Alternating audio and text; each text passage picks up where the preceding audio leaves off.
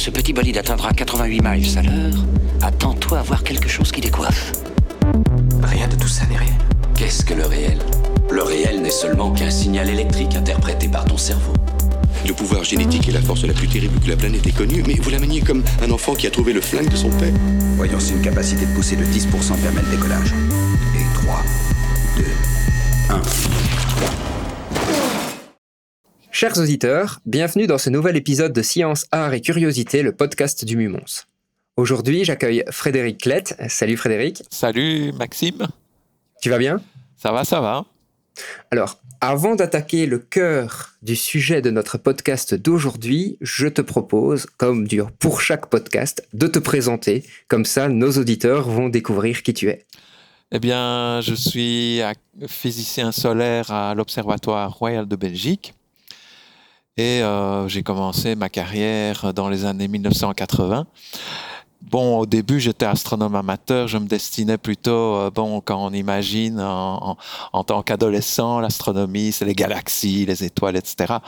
Et euh, ce n'est que pendant mes études à l'université, au contact d'un physicien solaire, que je me suis rendu compte que le Soleil, ça faisait partie aussi de l'univers, même s'il gomme toutes les étoiles pendant la journée. Et bon, ben, j'ai plus décollé depuis parce que même si c'est un seul objet dans les milliards d'étoiles dans l'univers, euh, le fait qu'on le voit de près, qu'il euh, est en connexion directe avec nous, fait que bon ben, j'ai eu matière à m'occuper. Euh, à tout point de vue, j'ai observé des éclipses, fait des observations au sommet de montagnes, contrôlé des missions des télescopes spatiaux, donc euh, j'ai un peu vu toutes les facettes du soleil et c'est un peu tout, tout ça qui a alimenté l'idée finalement, pourquoi pas mettre ça dans, dans un livre qui pourrait recouvrir un peu toutes les facettes euh, innombrables de notre étoile. Et ce sera donc le sujet de notre podcast d'aujourd'hui, le livre que tu as écrit qui s'appelle Le Soleil et nous, aux éditions, je le prends juste à côté de moi, aux éditions Favre la Bible du Soleil, hein, c'est ce qui est noté sur le livre. Ça, c'est une idée de l'éditeur. Je n'ai aucune volonté prophétique. N'empêche que ça explique bien ce que ton livre essaie de faire, ou en tout cas moi je trouve fait, c'est que il nous montre un objet qui est dans notre vie de tous les jours, que l'on voit tout le temps. On le voit tellement qu'en fait on ne le voit plus, et qui pourtant est tellement méconnu. Alors avant de passer euh, à l'aspect scientifique des choses, je voudrais citer deux éléments euh, qui sont dans ton introduction et dans le, préface de l'ouvrage. Alors, je commence par le premier. La quête scientifique reste avant tout une aventure humaine pour le chercheur, c'est souvent le chemin de toute une vie qui trouve presque toujours ses racines dans les émerveillements de l'enfance. Alors, un des éléments que je trouve très intéressant dans ton, dans ton livre en termes de structure, c'est que chaque chapitre commence par une expérience personnelle vécue avec le soleil. Est-ce que tu peux un petit peu nous expliquer d'où vient cette idée, euh, comment elle t'est venue et, qu'est-ce que tu veux faire par rapport au lecteur quand tu fais ça? C'est une idée, en fait, euh, c'était une des premières idées qui était là avant même que j'écrive le premier mot de mon livre. Et ça, ça vient de, du fait qu'au cours des années, j'ai été souvent en contact avec le public pour des conférences, des visites euh, lors de portes ouvertes, etc. Et je me suis rendu compte que les gens, évidemment, étaient intéressés de hein, qu'on décrive le soleil, l'univers, etc. Mais venait souvent la question et vous, euh, votre métier, euh, comment ça se passe Qu'est-ce que vous faites pendant votre journée est-ce que vous voyagez euh, beaucoup? Est-ce que vous travaillez seul ou avec des collègues, etc. Donc, ça m'a aidé à comprendre que les gens aussi veulent savoir, allez, si on devient scientifique, ça implique quoi? Euh, Est-ce qu'on mène une vie particulière? Et donc, euh, partant de là, je me suis dit, ah, si j'écris un livre, peut-être si je décris simplement le soleil, ce sera un peu impersonnel. Et en plus, si je rajoute euh, cette dimension humaine, sont comme ça à chaque chapitre une petite touche, une fenêtre sur un moment que j'ai chaque fois trouvé dans, dans ma carrière ou dans ma vie personnelle, relié à un aspect du soleil, celui du chapitre, mais où euh, je plonge le lecteur dans l'instant où ça s'est produit. C'est ça. Donc pour vraiment donner le, le, sens de, comment sait si on, vit la situation Mais c'est un peu parfois ce qu'on oublie aussi, c'est que euh, même si la quête de science est une quête de, savoir, ça reste aussi et surtout une aventure humaine où les gens vivent des choses qui leur permettent bah, après de comprendre des phénomènes ou de se dépasser, etc. Alors le deuxième point que je voulais relever avant de, s'attaquer au, vif du sujet, c'est euh, un extrait très court de la préface où on dit le soleil peut être perçu autant comme une normalité évidente que comme un miracle incompréhensible. Et je pense que cette phrase illustre bien la, situation euh, dans laquelle nous sommes par rapport au soleil, c'est qu'on le voit tellement qu'on en oublie que euh, cette petite boule au loin, on dira une boule de quoi plus tard, mais cette petite boule au loin est un objet complètement extraordinaire qui est essentiel à la vie sur Terre pour plein d'aspects et pas juste la chaleur et la lumière, on le verra. Alors, maintenant qu'on a fait cette euh, petite introduction, ce que je te propose, c'est de se poser la, question peut-être la plus évidente euh, pour commencer, c'est au final comment le Soleil est apparu, comment il s'est formé, si on peut employer le terme formé pour lui, où est-ce qu'il est né, est-ce qu'il est né euh, où il se trouve maintenant, ou est-ce que tout ça est en mouvement? Ensuite, ben, qu'est-ce qui a découlé de la formation de ce Soleil? Le Soleil est une étoile, et donc il est né, comme euh, la plupart des étoiles, d'un nuage de gaz interstellaire qui, euh, sous l'action de la gravité, à un certain moment, a commencé à s'effondrer sur lui-même. Donc ça forme une sorte de nodule. Et l'essentiel de la matière qui se condense dans le nuage est en fait euh, prise par le point central, où l'essentiel de cette masse finalement se compacte pour former une étoile et généralement une petite fraction gravite autour de cette étoile centrale et c'est cette matière résiduelle, mais là on parle de 1% ou quoi, qui est le matériau dont se forment alors toutes les autres planètes qui gravitent autour euh, du Soleil. En, l'occurrence, euh, pour le Soleil, il a tout un cortège de planètes. Et cette contraction du nuage s'accompagne d'une compression du gaz. Et comme vous le savez, quand on comprime un gaz, il chauffe. Et dans le cas d'une étoile, la masse est suffisante pour atteindre une température centrale, un échauffement central qui dépasse euh, plusieurs millions de degrés. Bon, dans le cas du Soleil, c'est 15 millions de degrés au centre, et c'est une température suffisante pour déclencher les réactions de fusion nucléaire. Et une fois que c'est lancé, là c'est parti. Le Soleil était né véritablement et a été lancé sur la phase la plus longue de sa vie, ce qu'on appelle la phase de séquence principale, qui est une phase de grande stabilité et qui, dans le cas du Soleil, dure à peu près 10 milliards d'années. Et ça s'est produit il y a 4 milliards et demi d'années. Donc euh, le Soleil est à peu près à mi-chemin. Là, il est dans sa maturité. Alors, une question qu'on peut souvent se poser, c'est au final, est-ce que notre Soleil est une étoile extraordinaire parmi toutes les autres étoiles qu'il y a dans notre galaxie? Non, c'est une étoile très moyenne, parce qu'il y a des étoiles nettement plus massives et d'autres des étoiles naines. Mais le Soleil, très moyen, est en fait exactement ce qui est nécessaire pour permettre, par exemple, d'abriter la vie sur une planète euh, comme la Terre.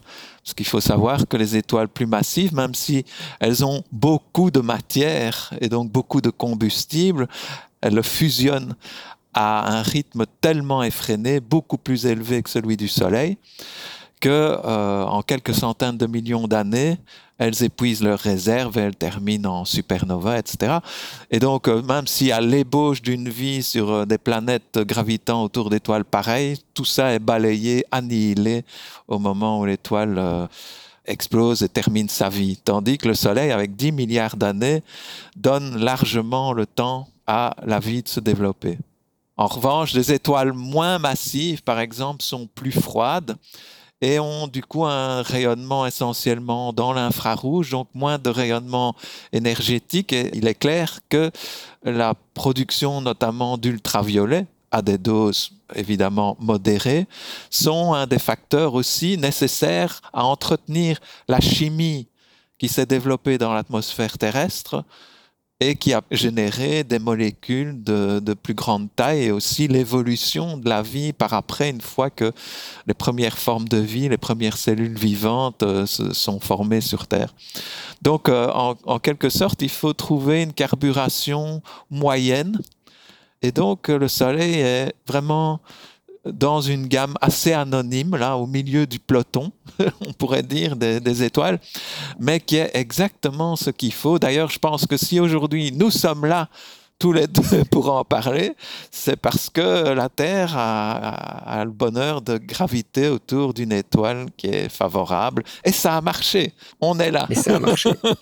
Alors tu dis aussi dans ton livre que euh, l'intensité du rayonnement de la lumière émise par le Soleil est, importante et que donc parfois on peut découvrir ce qu'on appelle des exoplanètes, c'est-à-dire des planètes hors de notre système solaire, qui sont a priori dans la zone vivable d'une étoile, mais lorsqu'on étudie leur étoile, on comprend qu'elle émet tellement de rayonnement, tellement de luminosité, que de facto on sait que la vie ne peut pas être sur cette planète. Oui, oui. Là on en vient évidemment à ce qu'on appelle l'activité solaire, et donc euh, stellaire aussi qui est une caractéristique d'ailleurs des, des, étoiles euh, qui ont une masse aux alentours de celle du Soleil. Euh, pas les plus grosses étoiles et euh, pas les plus tout à fait les, les, vraiment les étoiles naines, naines brunes, etc.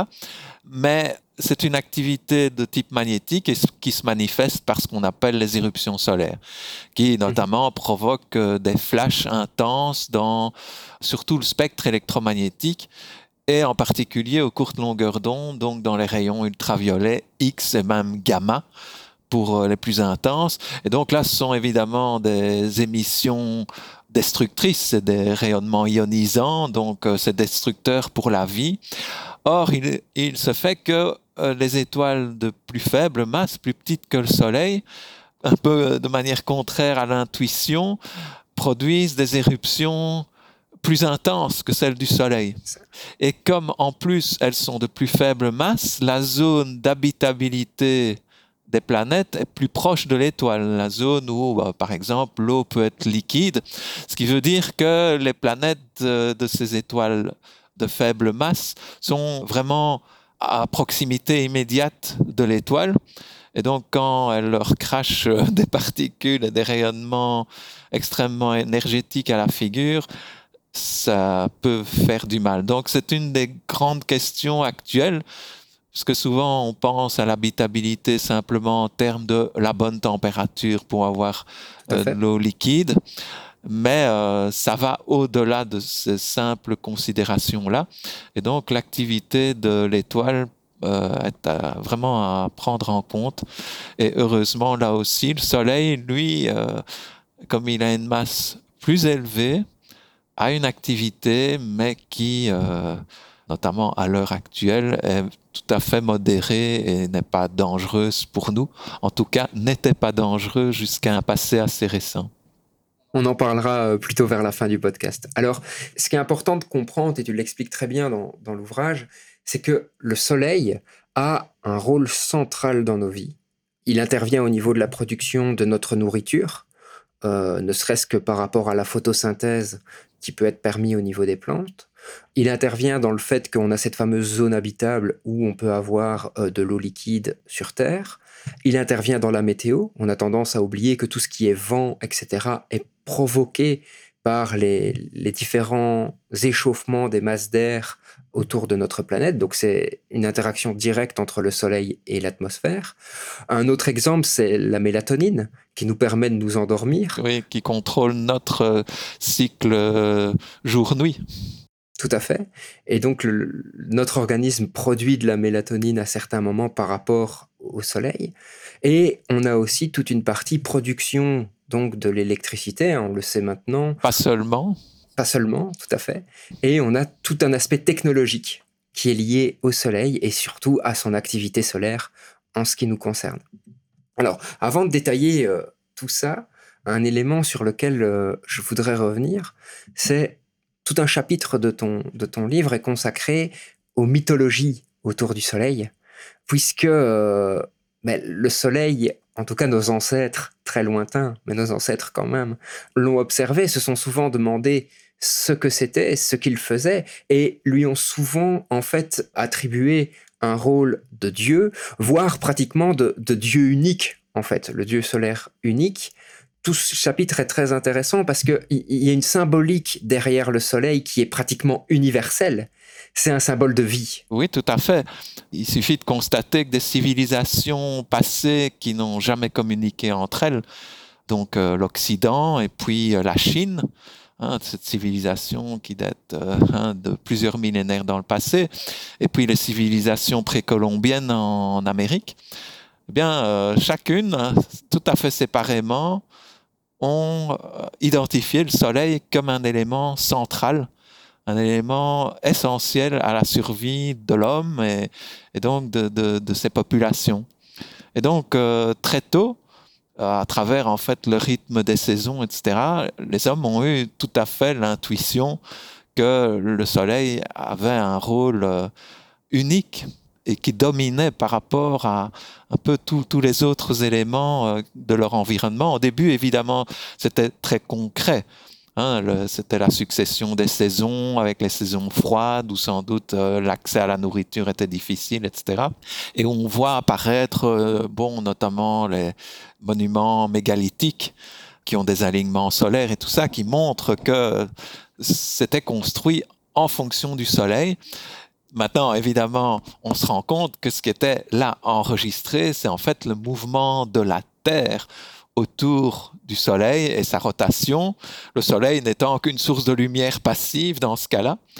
Mais euh, bon, c'est par là que ça a commencé, cette prise de conscience euh, du rôle du Soleil. Et avec l'évolution des civilisations, la sédentarisation, etc., cette idée que le Soleil était une entité centrale, fondamentale, est passée progressivement dans l'abstraction avec euh, bon, des divinités, etc., qui personnalisait des qualités comme euh, la justice, euh, l'omniscience, etc. Et donc, on, conduit par exemple au culte solaire, euh, bien sûr, en, en Égypte ancienne, hein, le dieu Aton. Tout à fait. Bien, qui était un culte monothéiste. Oui. Donc, ça, c'est l'apport de Akhenaton, qui a aboli en quelque sorte toute la série de, divinités, tout le panthéon égyptien, qui est revenu par après, parce que euh, sa réforme a été euh, très dérangeante euh, à cette époque-là. Mais effectivement, c'est un des cas où réellement on a eu ce mouvement vers des mythologies comme la mythologie grecque ancienne, avec bien sûr Zeus et toutes les divinités, vers vraiment une divinité unique et là, on peut vraiment penser que le Soleil, en quelque sorte, a été le vecteur qui finalement a permis d'implanter l'idée euh, quand c'est devenu quelque chose de très abstrait, où les gens ne pensaient plus en termes des, hein, qui contrôlaient les saisons et tout ça, des choses très matérielles, vers l'idée d'un Dieu universel, abstrait et unique. Donc, euh, l'empreinte du Soleil pour nous, les hommes dans le développement intellectuel et philosophique, eh bien, elle est aussi très très présente. Même si, euh, bon, le soleil, lui, il s'en fout, il s'est contenté de briller pendant tout ce temps-là. Mais euh, donc, euh, c'est par l'importance qu'il a sur nos vies qu'il a laissé des traces aussi importantes dans l'évolution philosophique de l'homme. Et ensuite, les premières observations du soleil avec des instruments, vont faire apparaître des choses auxquelles on ne s'attendait pas, en l'occurrence les, tâches solaires dont on parlera euh, dans quelques minutes. La spectroscopie va aussi permettre de comprendre ce qu'est le Soleil. Alors, cher auditeur, la spectroscopie, en quoi ça consiste rapidement C'est juste étudier la lumière émise par un corps et comprendre que cette lumière n'est pas une lumière continue, mais une lumière composée de de raies de lumière en quelque sorte, et ces raies de lumière correspondent en fait aux éléments chimiques, les atomes, qui sont présents dans le Soleil. Et donc la naissance de la spectroscopie va permettre de comprendre que le Soleil est composé d'atomes comme il y a sur Terre, mais aussi d'atomes qui n'existent pas sur Terre. J'ai un exemple d'un atome fictif que les, scientifiques imaginent, qui s'appelle le coronium, parce que justement, lorsqu'ils étudient le spectre, ça ne correspond pas du tout à un spectre connu sur Terre, mais il y a une explication derrière ça. C'est pour ça que c'est un atome fictif. Donc je te laisse un petit peu rentrer dans les détails, Frédéric. Oui, d'ailleurs, il n'y a pas que le coronium, il y a l'hélium qui ont été ces éléments qui ont dû être créés parce que à l'époque où on a découvert ces raies dans le spectre solaire, contrairement à d'autres comme le sodium, le fer, l'oxygène, etc., il n'y avait pas de correspondant dans les euh, spectres qu'on pouvait produire en laboratoire, en chauffant des gaz ou des matériaux, etc. Et, et donc, au-delà du fait que le premier rapport a été de montrer que le Soleil était fait de la même matière que la Terre, ce qui est une grande avancée philosophique par rapport au siècle précédent où on séparait vraiment le monde terrestre un peu imparfait, euh, pollué, etc avec euh, la sphère céleste qui était plutôt euh, le siège des divinités qui devait bien sûr être parfait. Donc la première grande chose qui est venue de la spectroscopie, c'est de montrer que le Soleil et d'ailleurs les autres astres étaient formés exactement de la même matière que la Terre. Mais il y avait des intrus. Quelques raies euh, n'avaient aucune correspondance. Et donc, euh, il a bien fallu leur trouver un nom. Hélium, hein, par euh, allusion à Hélios, le Soleil. Coronium, parce que ça a été observé dans la couronne solaire, qui est cette atmosphère étendue du Soleil qu'on peut voir pendant les éclipses totales de Soleil. En fait, ça a été détecté euh, vers 1870, euh, quelque chose comme ça. Et il a fallu attendre dans les années 1930 avant de comprendre ce qui se passait. Et la réponse est très surprenante, c'est que dans le cas du coronium, c'est simplement le fer. C'est une raie du fer. Simplement, l'élément qui manquait, c'est que au lieu d'avoir un gaz à 6000 degrés, qui est la température moyenne de la surface du Soleil, plus haut dans l'atmosphère, où on s'attendait à trouver des températures qui décroissent. Un peu comme quand on s'éloigne d'un radiateur. Hein. Oui, exactement. Bien, au contraire, l'atmosphère extérieure du Soleil était surchauffée en fait, on monte à un million de degrés, on commence à se réapprocher de nouveau de la température qui règne au cœur même du Soleil. Alors, on chauffe des atomes à cette température-là, ce qui n'avait pas été fait auparavant et qui est difficilement réalisable en laboratoire, mais grâce à la théorie atomique notamment, bon, ben, on sait qu'à cette température-là, les atomes presque tous leurs électrons sont arrachés et donc les transitions qui se produisent concernent des électrons qui sont fortement liés au noyau et qui se trouvent donc à des longueurs d'onde totalement différentes de celles auxquelles on est familière. Et euh, il suffisait de cet élément-là comprendre que l'atmosphère était extrêmement chaude et d'un seul coup, l'énigme du coronium a été résolue. Et bon, ben, le coronium est tombé maintenant dans l'oubli, vu que bon, on n'avait pas besoin d'éléments supplémentaires. C'était juste euh, des atomes tels qu'on les connaît, mais dans des conditions physiques totalement exotiques par rapport à notre monde familier ici sur Terre. Alors, petit rappel sur la structure des atomes pour que nos auditeurs comprennent bien ce dont on vient de parler. Donc, un atome, c'est un proton et un neutron, ça forme le noyau, et autour de ce noyau gravitent des électrons. On peut symboliser ça sous forme de, couches. Hein. Donc il y a des électrons plutôt éloignés du noyau, des électrons plutôt proches du noyau. Et ces électrons vont pouvoir être arrachés. Ces électrons vont pouvoir aussi passer d'une couche plus vers une couche plus éloignée, et ensuite retomber à une couche plus rapprochée. Et ces voyages d'électrons entre couches, ou ces arrachements d'électrons autour du noyau, vont provoquer des émissions de lumière à des longueurs d'onde bien particulières, ces fameuses raies dont on parle, hein. chaque raie a des longueurs d'onde, et donc en gros, ce que les scientifiques imaginaient, c'est qu'un atome devait exister pour émettre ces raies de lumière à longueur d'onde donnée, sauf qu'en fait c'était des électrons d'un atome qu'on connaît, le fer, qui étaient arrachés et qui produisaient une raie de lumière à laquelle on ne s'attendait pas, puisqu'on n'avait pas anticipé cette température aussi importante dans la couronne. Je ne me suis pas trompé, hein, Frédéric. Oui, c'est ça. et donc, euh, vraiment, ces raies, c'est un peu comme l'empreinte digitale unique d'une personne. Et là, chaque atome a son empreinte euh, unique. Et euh, au-delà des transitions, qui sont d'ailleurs, c'est à travers ces transitions que le soleil brille. Et que du coup, sa chaleur est convertie sous forme d'émissions lumineuses. Mais un, autre élément important, c'est que alors qu'à température normale, comme dans notre monde de tous les jours, le nombre d'électrons chargés négativement égale le nombre de charges positives dans le noyau et donc les atomes sont neutres, évidemment, dans le cas du Soleil où les électrons sont arrachés, donc il manque des charges négatives, et donc on se trouve dans un plasma qui est un bain gazeux, mais où on a à la fois des électrons à charge négative et des ions, donc des noyaux ayant perdu leurs électrons et qui donc portent une charge positive.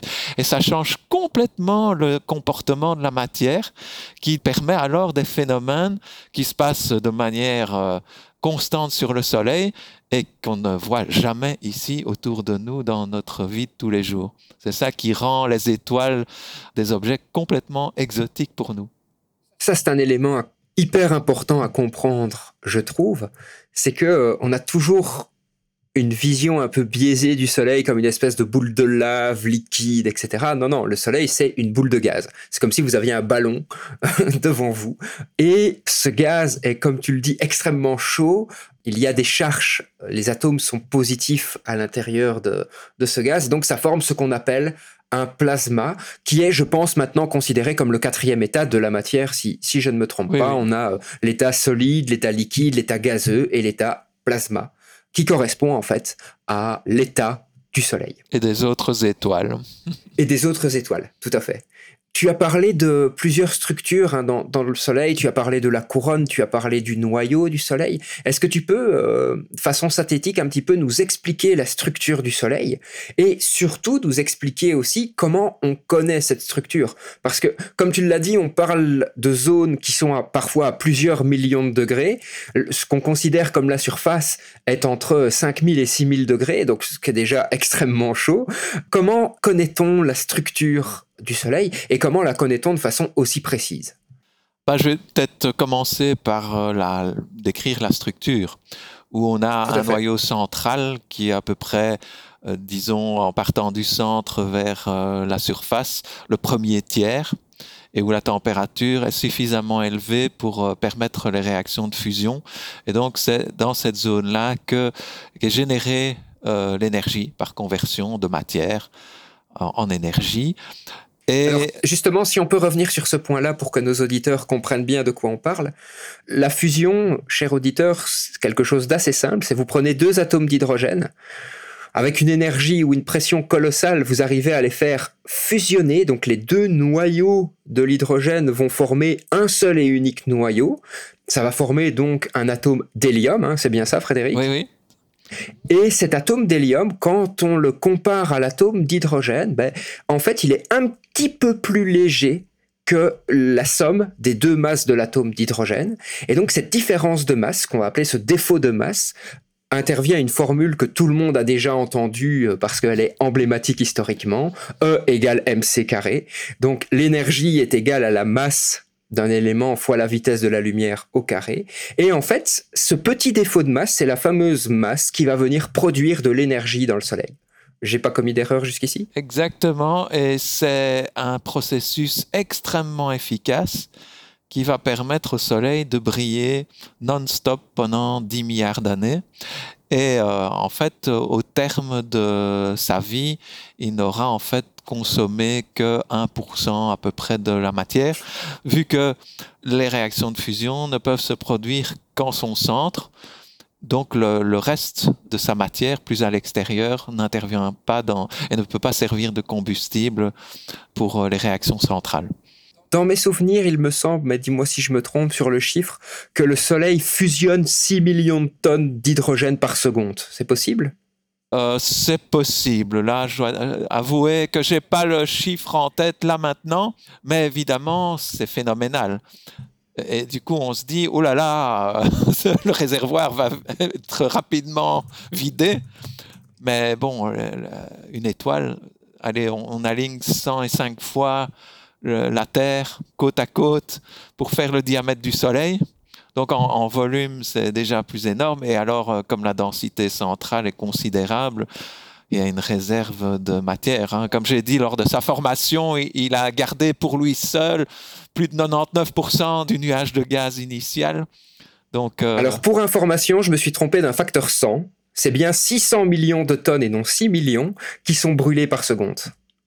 Euh, qui, sont fusionnés, fusionnés, pardon, pas brûlés. Disons-le, qui ne sont que grosso modo la moitié de la perte de matière du Soleil, vu qu'une autre partie est perdue par ce qu'on appelle le vent solaire. Donc c'est en fait des particules qui s'échappent de la surface du Soleil et s'écoulent vers euh, l'infini, et donc sont aussi perdues par le Soleil. Donc euh, il y a ces deux choses-là qui épuisent la masse du Soleil.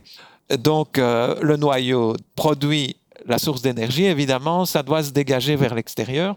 Et donc, il y a une couche qu'on dit radiative où se produisent plus de réactions et où les photons, en fait, l'énergie qui est produite, c'est portée par les photons.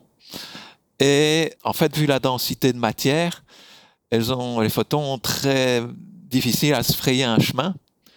Et donc, euh, cette couche radiative qui fait aussi à peu près 30% euh, du rayon du Soleil, eh bien, les photons vont mettre à peu près un million d'années pour franchir cette distance-là. Bon, le Soleil est gros, mais quand même, euh, cette distance-là en un million d'années, c'est plus lent que la vitesse d'un escargot.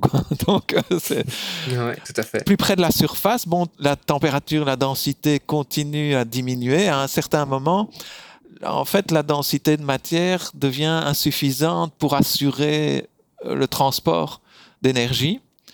Et euh, ce qui se passe alors, c'est que des mouvements de matière naissent, la convection, euh, la couche extérieure, en fait, jusqu'à la surface du Soleil, bouillonne comme votre marmite quand vous cuisez votre soupe sur le réchaud. Et donc, ce sont vraiment alors des mouvements de matière qui portent la chaleur qui est à la base de cette couche convective vers la surface.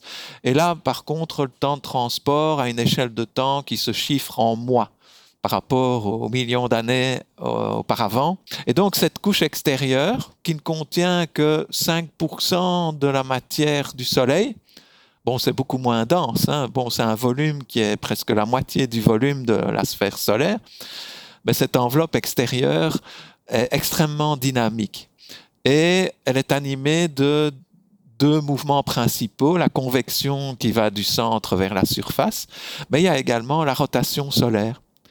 Mais une rotation qui n'est pas solide parce qu'on a un gaz, donc un fluide. Et il se fait que le Soleil tourne plus vite à l'équateur qu'au pôle. Donc il y a des mouvements de cisaillement. Donc on pourrait comparer ça à d'immenses jet streams dans cette couche. Et euh, en fait, on a là euh, la, source de l'activité qu'on va constater à la surface. Et donc, euh, au sommet de cette couche convective, la densité chute à un niveau tel que, à une certaine hauteur, les photons peuvent enfin se libérer, ne sont plus recapturés par la matière et donc euh, ça devient transparent et c'est ça qu'on appelle l'atmosphère solaire, mais qui n'est pas un sol comme sur Terre où on a un plancher des vaches bien solide, c'est aussi du gaz cette surface, mais elle est marquée simplement par la libération de la lumière et c'est le globe lumineux que tout le monde connaît, qu'on voit là dans, le ciel tous les jours. Alors, ce qui est intéressant, c'est que ces mouvements différenciés hein, donc, font que le Soleil, ben, contrairement à ce que beaucoup peuvent penser, c'est pas quelque chose de rigide comme la Terre. Au contraire, les couches peuvent bouger indépendamment les, les, unes des autres. Pour bien visualiser ça, il y a des images assez extraordinaires qui sont d'une planète gazeuse, une géante gazeuse, donc Jupiter, où on voit justement très très bien ces bandes de Jupiter qui bougent à des vitesses différentes, parfois même dans des sens différents, et qui viennent s'interpénétrer les unes dans les autres et forment ces, volutes qu'on voit sur ces, sur ces photos. C'est des photos qui pour moi peuvent bien permettre de comprendre, de visualiser ce qui se passe sur le Soleil, c'est que les couches vont bouger à des vitesses différentes et que donc ben, euh, les éléments du Soleil ne sont pas tous toujours les uns par rapport aux autres à la même place en fait. Oui. Et, c'est bien pratique sur les planètes, on le voit. Là, on touche un problème du Soleil, c'est qu'évidemment, à partir de la surface, là où commence l'atmosphère, comme le milieu devient transparent, là, on entre dans toute la zone où les observations permettent de voir toutes les structures solaires, tous les détails, etc. En revanche, ce qui est sous la surface est totalement hors de portée au niveau de d'en tirer oui, une image ou des choses comme ça. Et donc, euh, par exemple, cette rotation différentielle du Soleil, ça se voit pas comme ça. Il faut creuser, et, vraiment au sens propre. Et, là, ça répond à, la deuxième question comment on sait de quoi est formé l'intérieur solaire? Bon, la, structure principale était connue par modélisation à partir des données de surface et de la compréhension qu'il y avait une source d'énergie nucléaire au centre, mais sans contrainte observationnelle. Mais il y a une technique à partir des années, euh, fin des années 70, début des années 80, qui s'appelle l'hélioséismologie, et qui est maintenant devenu un des outils standards en physique solaire, et qui maintenant même est extrapolé dans le cas des étoiles, plus difficilement évidemment. Mais euh, c'est une technique qui est un peu, c'est pour ça que le nom séismologie nous fait penser à la séismologie terrestre, c'est que, bon, en, enregistrant avec des sismomètres à la surface euh, de la Terre des tremblements de terre, on peut en déduire, vu que ces vibrations euh, se propagent à l'intérieur du volume de la Terre, on peut en déduire la structure interne de la Terre. C'est comme ça qu'on connaît l'épaisseur de l'écorce terrestre et tout ce qui se trouve sous nos pieds. Dans le cas du Soleil, évidemment, là, on utilise comme messager la lumière qui est mise à sa surface, qui permettent alors, en chaque point de la surface solaire, de mesurer soit la brillance qui fluctue, soit le mouvement vertical. Et il y a des vagues, en fait, qui animent le Soleil et, en fait, qui constituent des ondes qui remplissent entièrement l'intérieur du Soleil comme à l'intérieur d'une cavité. Donc le Soleil se comporte un peu comme un instrument de musique, hein, un violon, il y a une caisse de résonance à l'intérieur, et ce qui va donner le timbre particulier de l'instrument, c'est la forme de ce volume interne. Eh bien, en écoutant, il y a, des dizaines de milliers d'harmoniques donc d'oscillations. Comme pour un instrument de musique. Oui, oui, hein. ce sont vraiment des oscillations acoustiques dans le Soleil sauf qu'elles sont à des fréquences très basses. La, fréquence principale a une période de 5 minutes, donc 3 millihertz.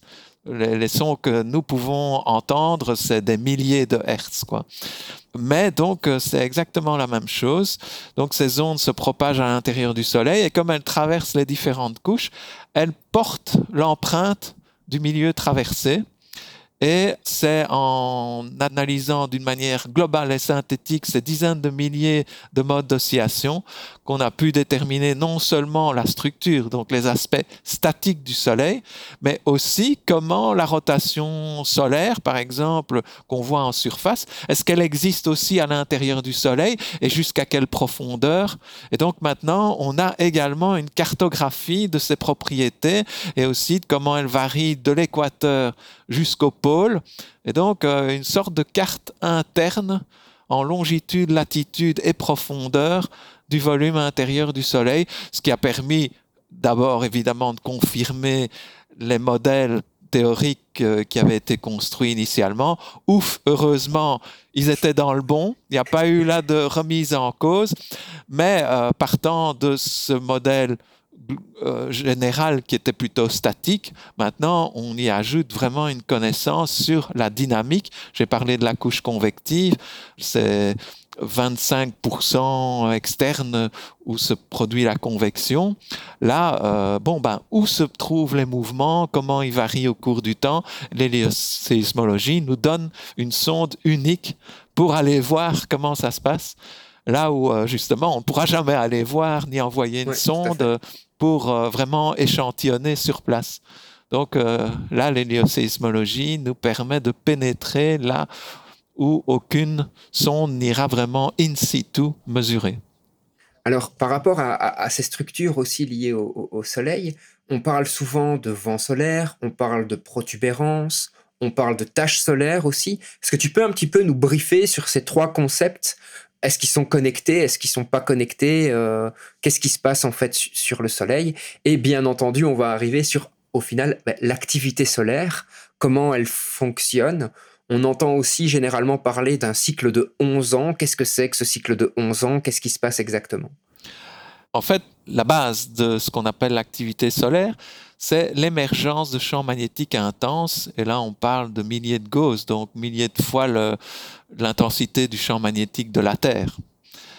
Le champ magnétique de la Terre, il est plus ou moins de combien? Ah, Un Gauss à peu près. Un Gauss. Oui, l'unité, euh, Monsieur Gauss, qui a été parmi les premiers à mesurer, il a pris un peu comme euh, unité de référence, euh, évidemment, ce qu'il avait sur place. D'où le fait que cette unité est basée sur l'ordre de grandeur du champ magnétique terrestre. Et ces champs magnétiques émergent non pas sur toute la surface, mais dans des zones très localisées qu'on appelle régions actives et dont les marqueurs les plus anciennement connus dans la surface en lumière visible, donc on peut les voir sans filtre spécial ou quoi sur un télescope, sauf qu'il faut se protéger les yeux si on regarde le soleil évidemment. Euh, elles apparaissent comme des marques sombres. Et ce qui fait qu'elles sont sombres, c'est parce que là où les champs magnétiques sont présents, la température est plus basse bon, enfin moins élevé, je soyons honnêtes. Au lieu d'être vers les 5700, on est plutôt vers les 4500, donc 1000 euh, degrés plus bas. Et par contraste, elles apparaissent sombres. Elles sont en fait pas obscures, elles sont 10% de l'intensité du reste de la surface.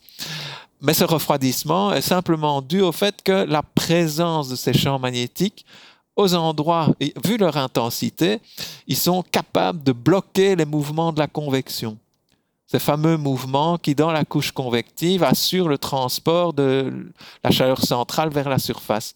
Et bon, ben, inévitablement, si on bloque le canal de transmission, ça refroidit. Et donc, un peu paradoxalement, on se dirait, ah, là où il y a de l'activité solaire, ça va être plus chaud, ça va être plus brillant, etc. Ben non, là, au niveau de la surface solaire, euh, ça apparaît plutôt comme du plus froid, plus sombre mais seulement dans cette couche-là. Et euh, là où ces champs sont concentrés, évidemment, ils se déploient plus haut et donc dans les couches plus élevées de l'atmosphère solaire, chromosphère, couronne solaire. Et euh, là, évidemment, ces champs magnétiques sont le support d'autres structures qu'on appelle notamment filaments, etc., qui sont des langues de matière en suspension au-dessus de la surface donc qui normalement retombe par gravité à la surface, sauf que, euh, étant donné la présence de ces champs magnétiques, qui agissent un peu comme une sorte de bouteille magnétique, bon, ben, ça peut retenir de la matière suspendue à des altitudes de plusieurs dizaines de milliers de kilomètres au-dessus de la surface. Et donc, euh, voilà, c'est une de, ces structures qu'on voit. Euh, bien sûr, on en voit à proximité et dans les, régions actives, donc au-dessus des taches solaires, il y a des filaments. Mais comme du plasma peut rester stagnant dans des arcades plus grandes, qui par exemple relient une région active avec des zones plus éloignées de la surface calme du Soleil, on trouve aussi des filaments même loin des régions actives. Donc euh, les régions actives se produisent ça je dois le préciser, uniquement à des latitudes intermédiaires, grosso modo entre 5 et 30 degrés de latitude, jamais près des pôles, très rarement juste à l'équateur. Donc ça c'est une signature de l'activité solaire, c'est que ça se passe pas partout, à certaines longitudes. Donc dans des sortes de ceintures, hein, une dans l'hémisphère nord, une dans l'hémisphère sud. Mais certaines structures comme les filaments, eux, sont présents ailleurs. Et si on monte plus haut dans la couronne solaire, en plus, là, comme ces champs magnétiques sont entraînés par une expansion de cette atmosphère qu'on appelle le vent solaire, ces structures magnétiques, loin de la surface, commencent à être étirées vers l'extérieur. Et il se fait que dans les zones près de l'équateur, comme ce sont des champs magnétiques qui sont ancrés dans des dipôles magnétiques, là où sont les régions actives. On a plutôt des structures fermées et un vent lent. Par contre, au pôle, là où il n'y a pas de région active, et en fait les seuls champs magnétiques qui émergent à cet endroit-là euh, s'ouvrent vers l'extérieur, donc les pôles ont une polarité magnétique unique. Donc là, c'est un peu similaire à la Terre, mais c'est quelque chose qui n'est pas permanent comme sur Terre. Mais donc dans ces euh, calottes polaires, appelons-les comme ça, le vent euh, de particules peut s'échapper beaucoup plus librement et donc les densités sont plus faibles et le vent est beaucoup plus rapide. Et donc euh, là, plus loin de la surface, on commence à avoir une structure plutôt dipolaire et qui commence un peu à ressembler à, à- au champ magnétique terrestre, qui a aussi des Oui. pôles magnétiques, etc. Donc euh, voilà, et, et qui donne lieu du coup à ce qu'on appelle des trous coronaux, vu que dans ces zones-là, comme la densité de matière est plus faible, la première manière dont on les a détectés, c'est dans les rayons X. Et là, la, la densité et température est suffisamment faible pour que dans les images en rayons X, en fait, ces parties-là n'émettent pas du tout. Du coup, les, les chercheurs ont dit, ah, c'est des trous. Bon, quand on regarde le plasma à plus basse température, on voit qu'il y a, y, a, y y du plasma, mais à moindre densité, un peu plus, moins chaud. Enfin, un peu, oui, moins chaud. Là, on parle de millions Alors- de degrés. Petit rappel par rapport à un des podcasts précédents. Donc, dans un des podcasts précédents, on a parlé des dipôles magnétiques et des monopôles magnétiques. Grand sujet de recherche.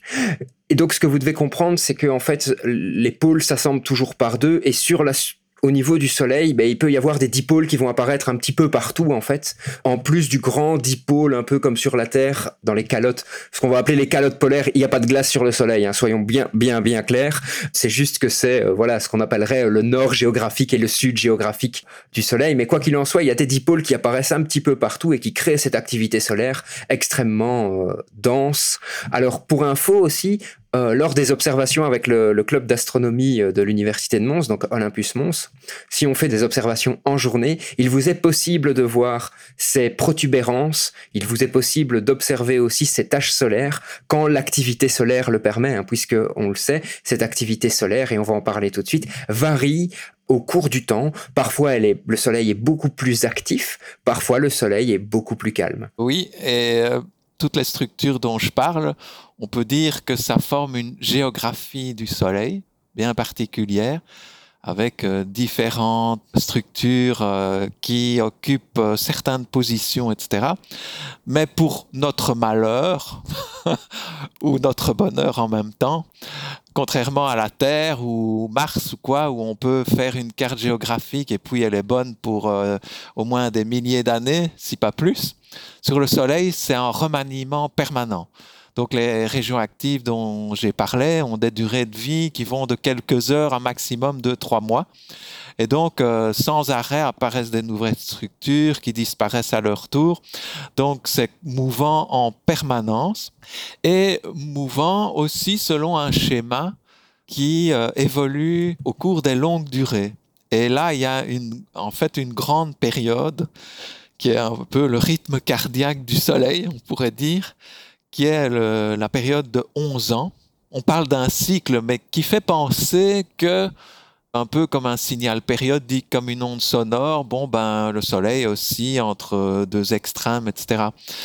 En fait, ce qui est connu déjà depuis un certain temps, mais qui maintenant est au cœur des modèles qui maintenant reproduisent physiquement la production de ces champs magnétiques à l'intérieur du Soleil, sur base notamment des données de l'hélioséismologie, ce qu'on voit, c'est qu'en fait, ce sont plutôt des impulsions, des pulses successifs, séparés de 11 ans, mais qui, euh, en fait, naissent à des endroits différents du Soleil. En fait, un cycle commence à proximité des pôles du Soleil, est d'abord invisible. Maintenant qu'on a certains outils, dont l'hélioséismologie, on peut détecter un, cycle solaire bien avant qu'il ne commence à produire des régions actives et des tâches.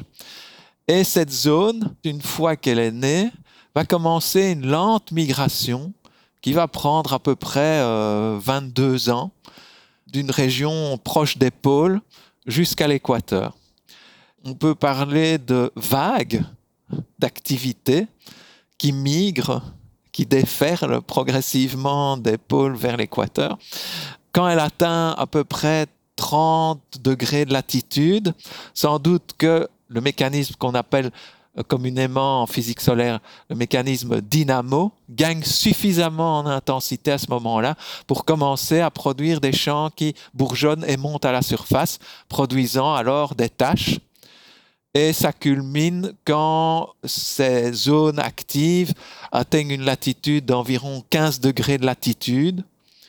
Et puis petit à petit, cette vague s'éteint et les dernières tâches sont visibles à proximité de l'équateur en fin de cycle. Mais comme ça prend nettement plus de temps que 11 ans, qui est l'intervalle moyen entre chacune de ces vagues, alors qu'un cycle est en train de mourir près de l'équateur, en fait, la vague suivante, qui est là plus haut près des pôles, commence déjà à produire les premières tâches du cycle suivant. Donc on a en fait des impulsions qui se chevauchent partiellement sur un ou deux ans, où on a cohabitation de régions actives et donc de tâches solaires de deux cycles, mais qui ne sont pas du tout à la même place sur le Soleil, à la même latitude. D'ailleurs, euh, ça donne, si on, porte la latitude des régions actives en fonction du temps, on obtient une série d'ailes de papillons vu la symétrie par rapport à l'équateur. On appelle ça le diagramme de papillon, un mot très poétique euh, pour décrire euh, ces structures. Et donc, euh, ce cycle, c'est pas seulement une variation temporelle, c'est aussi vraiment une redistribution de ces structures et zones actives à la surface du Soleil. Il y a d'ailleurs une très très chouette vidéo que j'aime montrer de temps en temps où SDO, donc le Solar Dynamics Observatory, Merci. Euh, SDO a réalisé un, une vidéo time-lapse, donc des clichés du soleil euh, pendant près de dix ans. Et tous ces clichés ont été compilés dans une vidéo et on voit très très bien les évolutions de structure dont tu parles. Ici, on voit les taches solaires, on voit les protubérances qui se forment, qui se défont, euh, et cette activité qui, de plus en plus, va vers l'équateur. Et donc, euh, ce cycle n'est pas tout à fait régulier. Donc euh, l'intervalle va de 9 ans à 14 ans. Et l'amplitude également est hautement variable. Et ça, c'est un des sujets centraux de la physique solaire. Et tout à l'heure, on évoquait le coronium. Euh, où, euh, entre la découverte de ce phénomène unique au, au, Soleil, il a fallu plus de 70 ans avant qu'on ait la clé pour comprendre. Pire encore, le cycle de 11 ans, là, il a été découvert et euh, mesuré juste avant la moitié du 19e siècle. Et donc, on peut dire que c'est la première chose qu'on n'ait jamais su sur le Soleil, c'est qu'il y avait cette grande modulation sur 11 ans. Eh bien là, maintenant, aujourd'hui, là, pendant qu'on parle, on n'a pas encore la réponse. C'est une des illustrations de ces questions scientifiques qui peuvent résister très très longtemps avant qu'on touche à une explication. Mais bon, bonne nouvelle, on n'a jamais été aussi près. Et notamment, bon, je l'explique dans mon livre, ça fait seulement depuis quelques années qu'on est à même de répondre pourquoi il y a une période. Parce qu'on pourrait se dire pourquoi le Soleil ne produit pas une activité, mais en continu, toujours au même rythme tous les jours? Pourquoi est-ce qu'il y a une activité plutôt que pas du tout? Et là, maintenant, mais c'est vraiment euh, un, acquis tout récent, on parvient à mettre euh, toutes nos connaissances physiques dans des bon, sont des modèles qu'on fait tourner sur des supercalculateurs, etc. Donc il faut aussi les capacités de calcul. On parvient maintenant à créer des soleils synthétiques qu'on fait évoluer sur des milliers de cycles.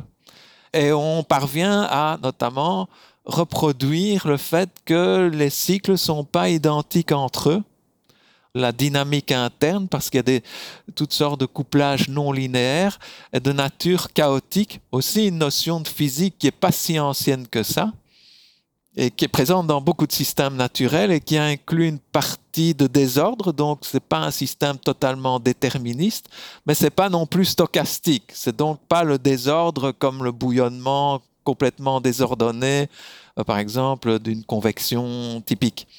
Et donc, il y a une mémoire dans le système. Et, maintenant qu'on peut mettre ce genre de physique, on peut comprendre pourquoi les cycles sont pas constants.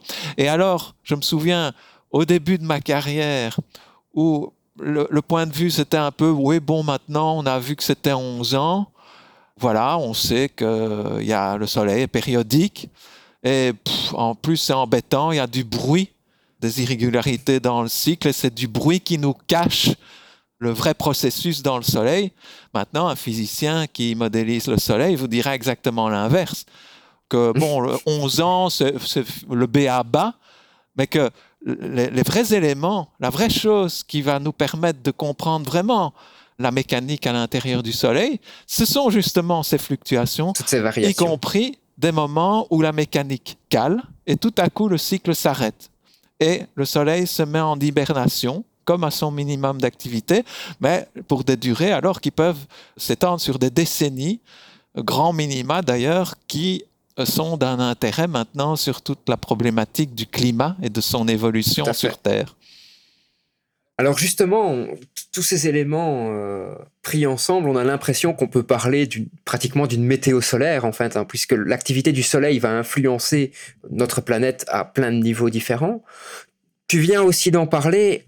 On a cette question à l'heure actuelle par rapport au réchauffement climatique. Oui, mais est-ce que le réchauffement climatique, au final, ce n'est pas juste une conséquence directe d'une augmentation de l'activité du Soleil, puisque à l'inverse, tu viens aussi d'en parler, on parle du grand minima solaire, donc cette espèce de désactivation entre guillemets de l'activité du Soleil pendant plusieurs dizaines d'années qui a conduit notre planète dans une mini ère glaciaire il n'y a pas si longtemps que ça en fait. Oui, donc là, on parle de deux échelles de temps. Tu as parlé de météo et on pourrait dire qu'il y a le climat spatial solaire, euh, parce que c'est une analogie. Si on parle de météo spatiale, c'est par une analogie à la météo terrestre, où contrairement à d'autres domaines scientifiques, où on va par exemple modéliser l'atmosphère euh, d'une planète ou de la Terre, mais pour comprendre comment elle fonctionne, le travail des météorologistes, c'est de nous fournir des prévisions.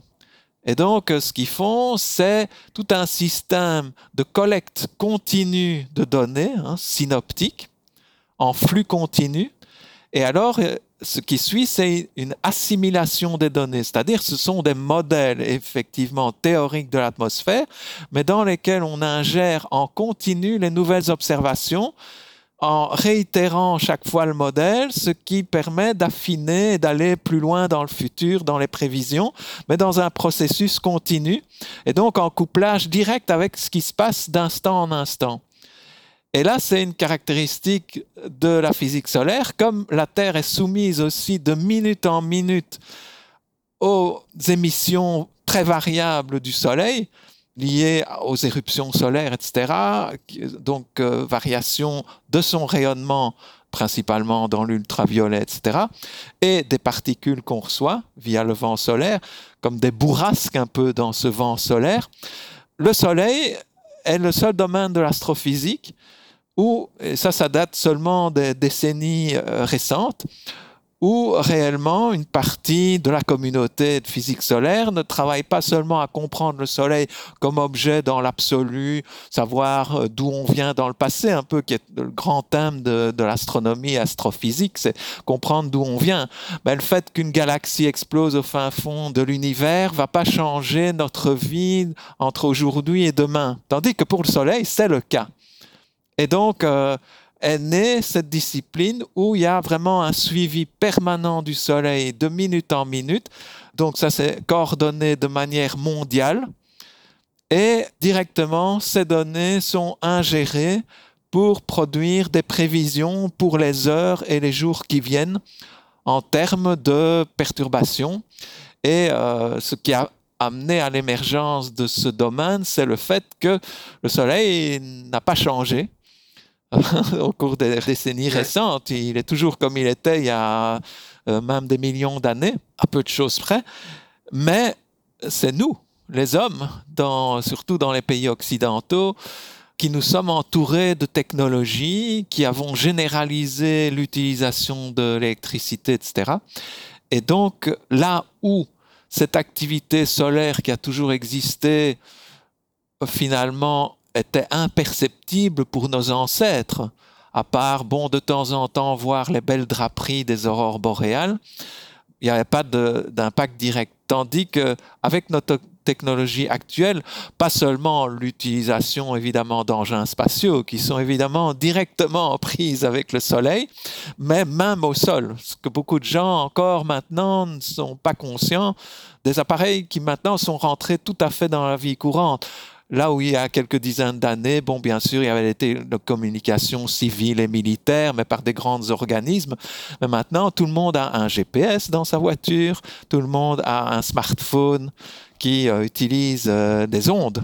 Ce sont des instruments portables à faible consommation électrique, donc à faible puissance d'émission et donc aisément brouillés. Là où avant, on avait le téléphone qui était branché dans le mur. Et bon, ben, ce système-là était bien sûr beaucoup moins sensible aux effets du soleil. Et donc, euh, nous vivons à un moment où notre couplage au soleil n'a jamais été aussi serré et où donc, pour tout un chacun, ça devient d'autant plus intéressant de savoir un petit peu ce que le soleil a dans le ventre, de savoir, euh, bon, ben, il varie, oui, mais comment et quel genre de choses il nous envoie, histoire de mieux comprendre un petit peu des choses qui nous entourent, où on peut être, faire face à des interruptions de service. Bon, il y a eu des événements solaires ou euh, toute une des régions sur Terre. Bon, ben tout le réseau de téléphonie était euh, inutilisable pendant une heure ou quoi. Des millions de gens. Donc euh, quand vous ou une autre personne, parce qu'on passe dans un tunnel, on ne sait pas communiquer, toute la société va pas être euh, perturbée. Mais imaginez que toute une série de pays, tout à coup, plus personne ne puisse téléphoner pour prévenir, peut-être pour des choses euh, urgentes ou des choses comme ça. Euh, là, il y a de quoi réfléchir nettement plus sérieusement. Et ça, c'est quelque chose qui ne pouvait pas se produire il y a même 10-20 ans. Il n'y avait euh, pas encore de téléphone portable ou seulement un petit nombre de gens les utilisaient. Et de toute façon, il y avait encore facilement le backup par d'autres systèmes plus anciens, où donc on avait un plan B Tandis que maintenant, il y a, comme il y a un surinvestissement dans les nouvelles technologies, souvent sans penser, et ça, c'est pas seulement nous en tant que citoyens, mais au niveau industriel et tout ça, souvent, il y a un oubli de ces aspects-là.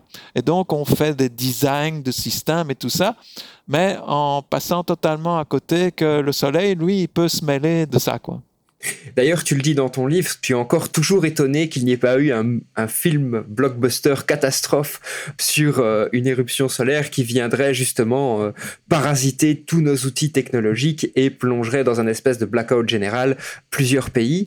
Oui, c'est un, gros caillou qui nous tombe sur la figure. C'est évidemment beaucoup plus perceptible pour monsieur tout le monde que un vent de particules qu'on ne voit pas ni rien. En particulier pour quelqu'un qui fait un film de cinéma, ce serait assez beaucoup plus difficile en tout cas d'en faire une histoire prenante euh, plutôt qu'un gros caillou. Euh. Mais des auteurs de science-fiction ont euh, déjà écrit des choses. Bon, il y en a un ancien dont je parle dans mon livre, Barjavel, qui a écrit Ravage et qui décrit exactement euh, ce qui pourrait se passer dans le cas d'une euh, perturbation majeure provenant du Soleil, le genre de choses qui ne se produit que tous les quelques siècles. Le dernier événement qu'on connaît de ce calibre-là date de la moitié du 19e siècle. C'est pas courant et donc il ne s'en est pas produit depuis qu'on a toutes ces technologies et donc euh, jamais on a était aussi exposé au cas où un jour cela se produit. Donc, euh, et déjà dans les années 1800, ça avait perturbé énormément les, les communications télégraphiques lors de ces éruptions euh, solaires. Oui, c'était le premier impact technologique, mais à une époque où les gens, la plupart des gens n'utilisaient pas le télégraphe, et si on n'avait pas le télégraphe, de toute façon, les gens se reposaient pour la plupart de la communication encore sur d'autres moyens plus rustiques, je dirais. Euh, la poste, euh, etc. À cette époque-là, l'impact a été vraiment plus limité. L'autre impact, c'est évidemment que euh, l'arrivée de particules solaires peut induire ce qu'on appelle des tempêtes géomagnétiques, qui alors perturbent toutes les structures à grande échelle sur Terre qui sont porteuses d'électricité. Évidemment, c'est principalement les réseaux électriques haute tension. Mhm. À l'échelle régionale, déjà des événements se sont produits avec des coupures de courant pendant plusieurs heures et impactant des millions de gens. Mais un, un gros événement pourrait priver d'électricité tout un continent et pendant peut-être plus que des heures, mais des jours, voire des semaines. C'est un scénario qui commence à être étudié et pris en considération. C'est pas un risque fréquent, mais c'est un peu comme les gens qui vivent sur les pentes d'un volcan qui va entrer en éruption seulement tous les millénaires. Et bon, entre-temps, hein, c'est un gros risque, mais c'est tellement espacé que euh, on a le temps de l'oublier. Et puis, euh, le jour où ça se produit, ça fait mal. Quoi. Et ce risque solaire qu'on a créé nous-mêmes, parce que bon, ces grosses éruptions, on sait qu'elles se sont produites euh, dans les siècles et millénaires passés. Il y en a des traces dans les sédiments, etc., dans les isotopes. Simplement, il n'y a jamais eu la conjonction entre la sorte de paratonnerre que nous tendons au Soleil par notre technologie et, et bon, un événement de cette taille-là, quoi. Tout à fait. Donc c'est- c'est quelque chose à vraiment prendre en considération. Mais ça, ça nous amène aux longues échelles de temps. Donc euh, il y avait ton autre question. Bon, là on parle évidemment d'un événement ponctuel, d'une éruption qui pourrait avoir des impacts via les technologies, l'électricité, etc. Là c'est vraiment une rupture de civilisation qui pourrait se produire. Mais allez, actuellement nous sommes pris dans une évolution qui est moins rapide, même si elle a un rythme inégalé dans l'histoire passée de la Terre, c'est le réchauffement climatique. Là, évidemment, ça ne va pas se passer du jour au lendemain. Et là, évidemment, le, gros débat dont on entend parler actuellement, c'est quel rôle ont les, le, a le facteur humain, qui est un facteur nouveau qui a émergé avec l'industrialisation au 19e siècle, par rapport aux facteurs naturels qui dominaient le climat jusqu'à présent. Et évidemment, le numéro un dans la liste, le, Le soleil. le soleil, oui, toujours numéro un au hit parade. Il y a aussi le volcanisme. Grosses éruptions qui crachent des suies dans la stratosphère, mais bon, qui restent pendant quelques mois donc, et qui provoquent un refroidissement temporaire. Mais le volcanisme a une nature un peu euh, aléatoire, euh, impulsionnelle, de courte durée. Ça peut jouer sur des épisodes froids de quelques années ou d'une décennie ou quoi, mais il n'y a pas de tendance euh, séculaire connue de ce côté-là. En revanche, le Soleil, j'en ai évoqué un mot précédemment, ce cycle qui pour le moment est présent, qui est ce qu'on connaît depuis qu'il y a les observations scientifiques euh, du Soleil, eh ben, il a, par moment, il, il cale, il s'arrête. On sait par aussi l'étude de sédiments dans les carottes glaciaires de l'Antarctique et tout ça, dans les sédiments, dans les cercles de croissance des arbres. On remonte alors jusqu'à 10 000 ans dans le passé et on voit la signature de moments tous les quelques siècles. Bon, les intervalles sont pas de la même longueur. Ça peut être parfois un, un intervalle d'un siècle, parfois cinq siècles, un peu comme dans tous ça. les phénomènes naturels. Et la durée peut être de 50 ans jusqu'à 80 ans ou quelque chose comme ça. Et là, on peut se dire, comme le système climatique terrestre a une inertie qui est causée par le fait que le, le gros réservoir qui capte la chaleur venant du soleil, ce sont les océans. Et là, il n'y a pas moyen de faire changer la température de toute cette masse d'eau en l'espace de six mois ou, un an. Et donc, le cycle de 11 ans du soleil lui-même, en fait, on n'en voit pas la trace directe dans des sédiments ou autres traceurs, parce que c'est c'est encore trop rapide. En revanche, si le Soleil euh, passe à un autre régime pendant 50 ans, là on peut s'attendre à ce qu'il y ait une trace. Et il se fait que, notamment lors des deux derniers grands minima, qui sont bien documentés, bien connus pour le Soleil, le minimum de Maunder et celui qui précède de Spore, au XVIIe et au XVIe siècle, ont été marqués par des périodes euh, où en Europe, notamment les hivers étaient nettement plus rigoureux. Et là, bon, on en trouve des traces euh, dans les annales et tout ça. Et aussi, même dans les tableaux. Hein. nous, hein, on avait Bruegel qui peint ces beaux tableaux où on reconnaît même des églises, euh, des villages des environs de Bruxelles. Donc, il a vraiment pris l'exemple de là où il vivait, quoi. Et là, qu'est-ce qu'on voit? Des gens marchant dans de la neige épaisse de 50 cm ou s'amusant sur la glace euh, des canaux ou des étangs. Ces dernières années, plutôt des palmes et un tuba, je crois, plutôt que des, des patins.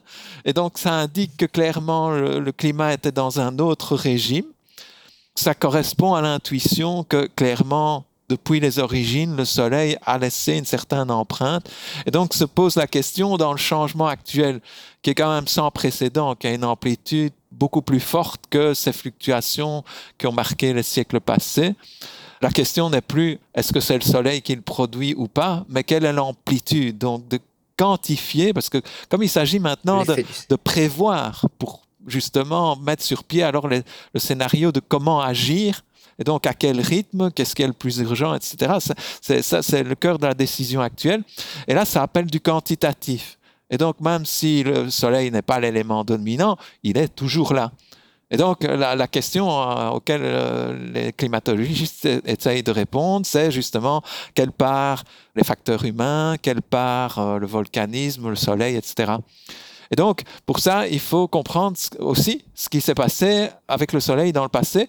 Et les périodes, les siècles passés sont intéressants, vu que là, on peut trouver des périodes où il y avait que le Soleil et la Terre qui dialoguaient entre eux, et pas les petits mhm. humains qui venaient mettre du grain de sable dans la mécanique. Quoi. Parce que si on utilise les données actuelles, c'est beaucoup plus difficile de faire la part des choses vu que les mesures sont en quelque sorte polluées par le fait qu'il y a un troisième facteur qui masque le facteur solaire. Et donc, en tant que physicien solaire, dans cette problématique, il y a au moins deux réponses importantes à donner grâce au fait qu'on a un enregistrement sur les siècles passés de l'activité solaire. D'ailleurs, le centre qui gère cette plus longue série qui couvre quatre siècles dans le passé d'observation directe du Soleil, ce centre est ici à Bruxelles depuis 1981 euh, on est les dépositaires de ça, et donc on alimente la recherche avec cette historique qui indique que, en fait, l'activité solaire et les cycles, comme je dis, sont variables d'un cycle à l'autre, mais en fait, entre deux limites. Bien sûr, l'activité ne peut pas descendre en dessous de zéro. Une activité négative, ça n'existe pas.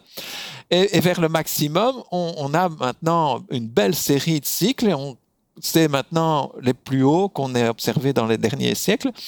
Et l'énergie nécessaire à produire ces cycles, eh bien, on peut la mettre en correspondance avec quelle est la source, en fait, qui anime le Soleil, c'est la fusion nucléaire. Donc, on sait quelle énergie est en stock dans le Soleil et entretient cette mécanique.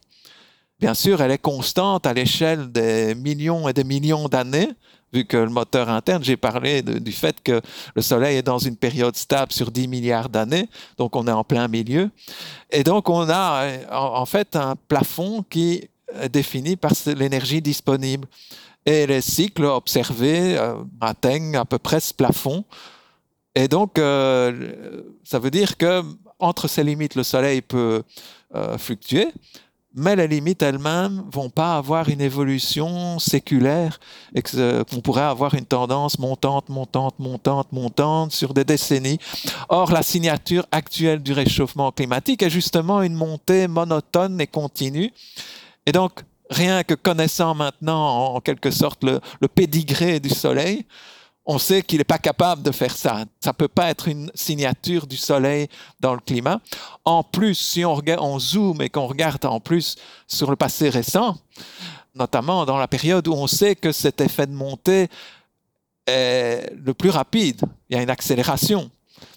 Allons voir si le Soleil, par exemple, justement maintenant, serait dans la montée et pourrait rajouter un peu. Et il se fait que c'est l'inverse. On est plutôt dans une Euh, descente. depuis la moitié du XXe siècle, en fait, le Soleil a été sur une tendance euh, globalement descendante, le dernier cycle étant d'ailleurs le plus faible des 70 dernières années. Donc, euh, pour le moment, en plus, le Soleil euh, se comporte d'une manière opposée à la tendance de ce qui se produit sur Terre.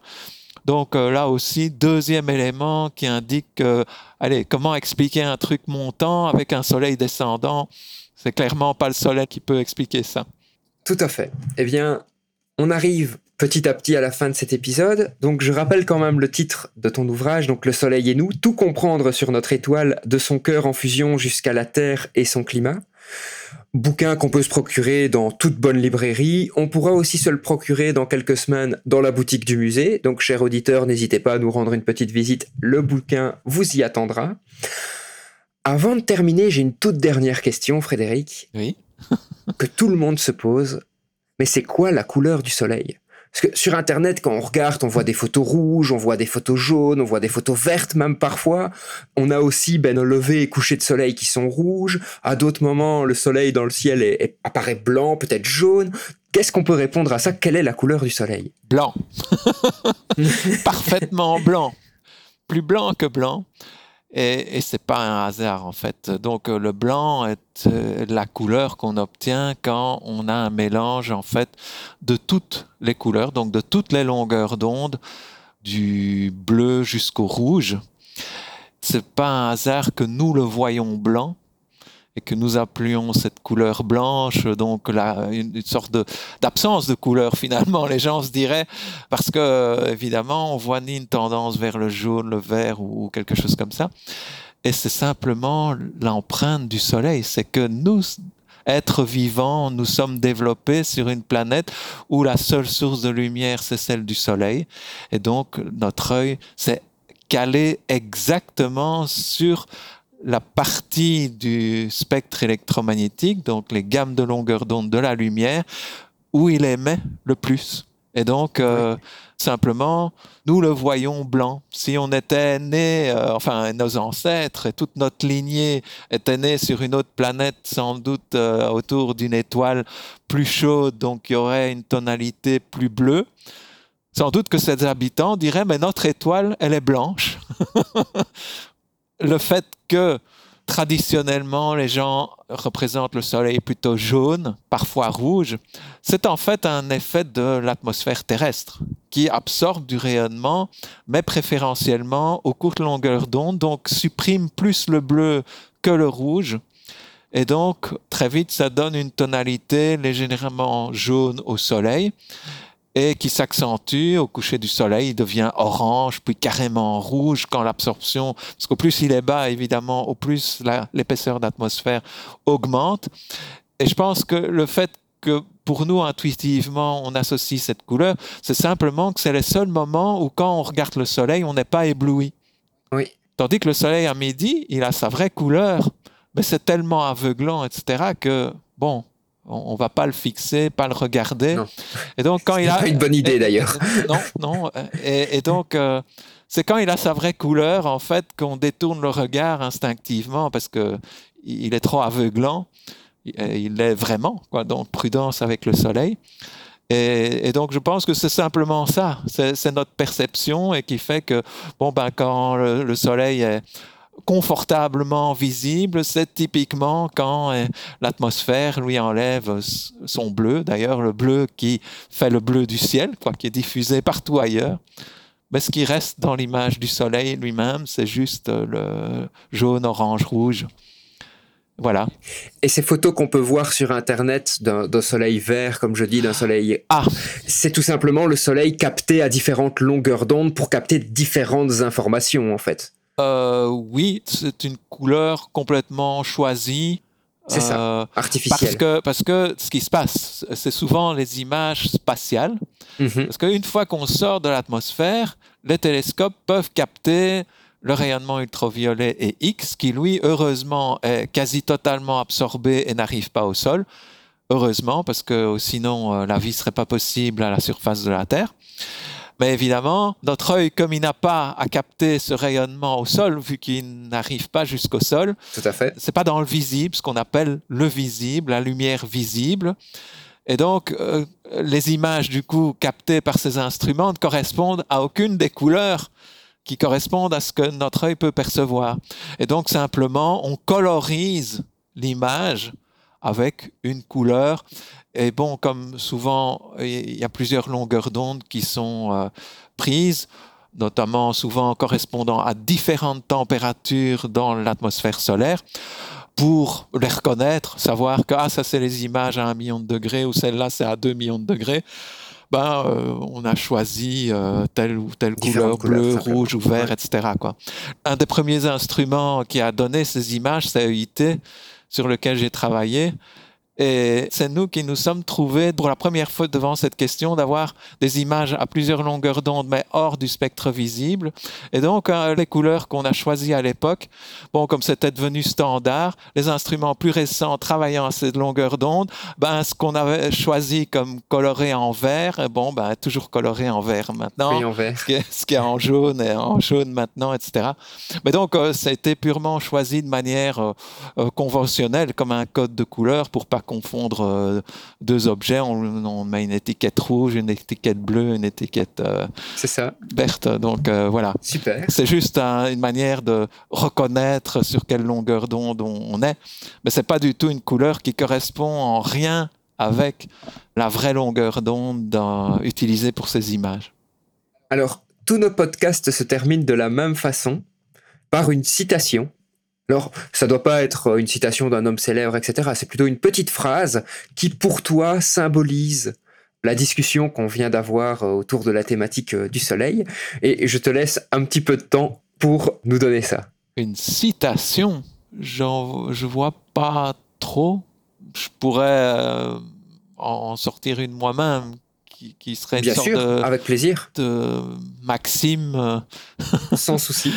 et où là je, je dirais euh, nous sommes les enfants du soleil et le défi d'aujourd'hui est d'apprendre à vivre avec lui. Eh bien, Frédéric, merci pour cette très belle maxime. J'espère que ça t'a plu d'enregistrer euh, cet épisode avec moi. Cher auditeur, si tu veux en savoir plus sur le soleil, le livre est vraiment extrêmement complet, donc n'hésite pas à l'acheter, il vaut vraiment le coup, il est très très bien structuré, il y a vraiment moyen de lire les chapitres indépendamment les uns des autres pour pouvoir avoir l'information qui nous intéresse. Et sur ce, je vous souhaite une très très bonne journée et à très bientôt pour un prochain podcast Science, Art et Curiosité. Frédéric, merci pour tout. Oui. Au revoir. Merci, bonne journée. Bonne journée. Tu viens d'écouter un épisode du podcast du Mumons. Et franchement, j'espère qu'il t'a plu. D'ailleurs, si en passant, tu veux me faire un retour ou si tu as des idées d'amélioration, surtout n'hésite pas à nous contacter. Tu peux aussi devenir notre ambassadeur et faire découvrir ce podcast tout autour de toi. Si tu as des idées de sujets ou si tu souhaites enregistrer un épisode, surtout n'hésite pas à nous contacter. Rendez-vous sur le site internet mumons.be ou sur la page Facebook du Mumons.